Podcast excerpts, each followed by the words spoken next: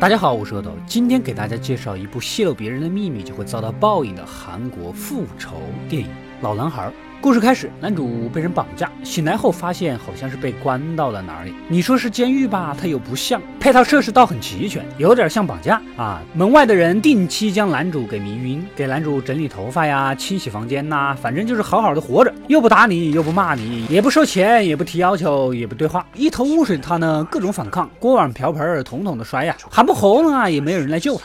这天电视上啊，还播出了自己女儿失踪、妻子被自己杀害的消息，显然是有人谋杀嫁祸给了自己，而被关在这里也像是杀妻后畏罪潜逃的样子。面对如此噩耗，男主选择割腕自杀，结果囚禁他的幕后黑手啊，根本就不让他死，不但医好了他，还给他又收拾干净屋子，继续关着。男主把自己的遭遇、能想到的仇人，通通都写到了日记本上。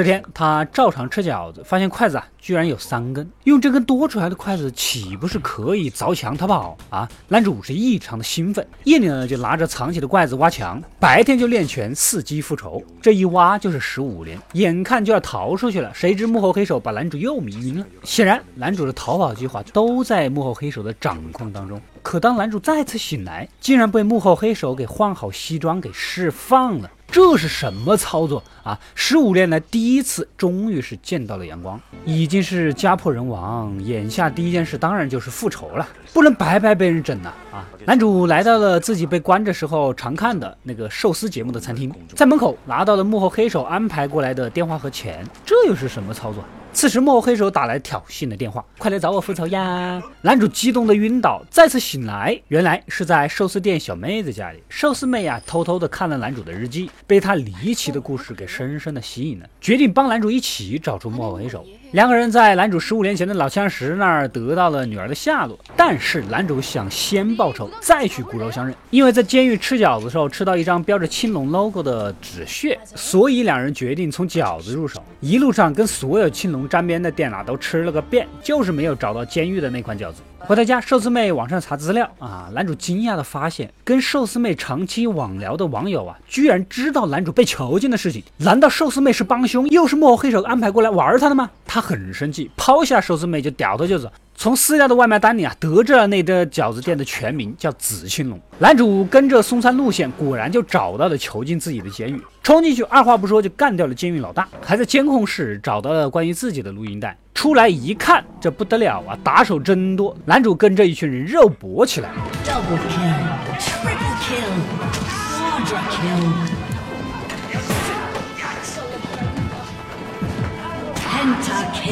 虽然勉强跑出了监狱，但体力不支，几近晕倒，被一位路人热心男给救住了。他还帮男主叫车，临走前，热心男留下线索，暗示他就是幕后黑手。男主被送回了寿司妹的家里，包扎好伤口的男主不但没有感激，反而继续质问知道他事情的那个男网友到底是谁啊？在基友的帮助下，查到了那个男网友啊，就在寿司妹家的对面，赶紧找过去，终于看到了真正的幕后黑手。而男网友不过是幕后黑手的打手，幕后黑手要男主五天内找出被囚禁的原因，到了时间就会杀死寿司女。男主本想着折磨重刑之下再问出来的，但是幕后黑手早就准备好了，他本来就身患绝症，体内装了可以遥控停止的起搏器，随时都可以自杀。但是如果他死了，男主永远都不会明白自己为什么被关十五年。明明仇人在眼前，却不能动手，你说气不气啊？为了得到真相，男主服软，寿司妹呢也洗脱了跟他们合伙的嫌疑，两。人重归于好，你侬我侬的做起了羞羞的事情。中场休息的时候呢，又被幕后黑手给迷晕，还进来欣赏两人抱在一起的场景，这是什么目的？难道背后有什么不可告人的秘密吗？男主、寿司妹、好基友三个人呢，开始调查幕后黑手的真正目的了。先是从男主在监狱里面带回的录音带里得知，男主曾经可能是因为舌头太长，泄露过幕后黑手的秘密。难道他们以前认识吗？三人呢，又顺着幕后黑手取的网名调查，果不其然，发现这个名字其实是男主高中的母校。两人立刻返回母校调查，还真的在花名册里找到了幕后黑手的信息呀。但这一切仿佛都是幕后黑手故意留下的线索，这次又留下了一个新线索。巧手发乌，男主的好基友查到幕后黑手有一个亲姐姐，和男主啊是高中同学。亲姐姐在学校名声不好，跟人乱搞，还搞怀孕了。后来在男主转学后不久呢，就自杀了。难道亲姐姐的死跟男主有什么莫大的关系吗？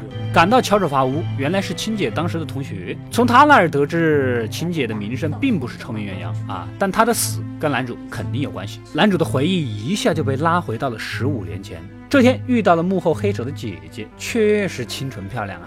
那个时候的自己有一次跟踪了他弟弟，结果发现了幕后黑手跟他亲姐姐的秘密。姐弟俩本来拍照闹着好玩，在隐蔽的教室环境，弟弟突然有点兴起，两人竟然做起了羞羞的事情。男主被发现后匆忙逃走啊。之后男主就将这个秘密给告诉了好基友。这个事情呢，就是一传十，十传百，越传越离谱，越夸张，这才导致亲姐姐受不了舆论压力自杀了。原来说男主长舌头就是这件事情啊，确实害死了无辜的人，但男主自己的仇不能不报。男主根据之前幕后黑手留下的暗语，找到了他所在之处。幕后黑手和白发手下呢，还亲自带男主上楼，看来双方准备揭晓一切答案。幕后黑手告诉男主一个更精彩的故事，他找来了催眠师，将他和寿司妹催眠了，使得他们相爱。他还指引男主打开了礼物盒，里面是男主跟妻子女儿的照片。看着照片里的女儿一天一天的长大，直到最后一张，他才意识到寿司妹就是自己的亲女儿。也就是说，男主跟亲女儿做了不可描述的事情。这招以其人之道还其人之身的复仇，真心狠毒啊！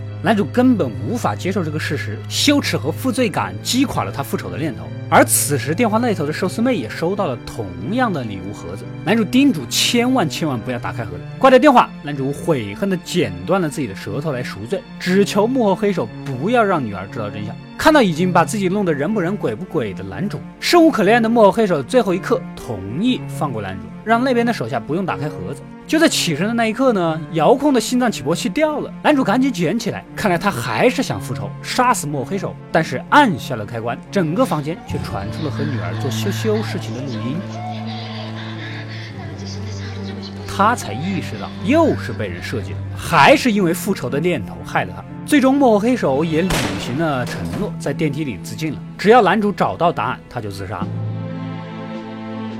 不久之后，在雪地里，男主请求催眠师清除自己那段乱伦的记忆。催眠师告诉男主，当铃铛响起来的时候，男主会有两个灵魂。记得乱伦的魔头男主会回头走一步一岁，持续七十岁，永远的死去；而没有记忆的男主呢，会在原地等待。到底最后谁会留在男主的体内？只能祝他好运了。当男主再次醒来，自己倒在雪地里，寿司妹赶来拥抱男主，并向他表明了爱意。显然，幕后黑手并不是年轻时候的男主，他遵守了承诺，没有告诉寿司妹真相。可透过男主背后雪地的几十步脚印，显然男主啊还是那个有记忆的他。也许是感恩幕后黑手并未告诉女儿真相，也许是懊悔自己的当初，男主露出了五味杂陈的苦笑。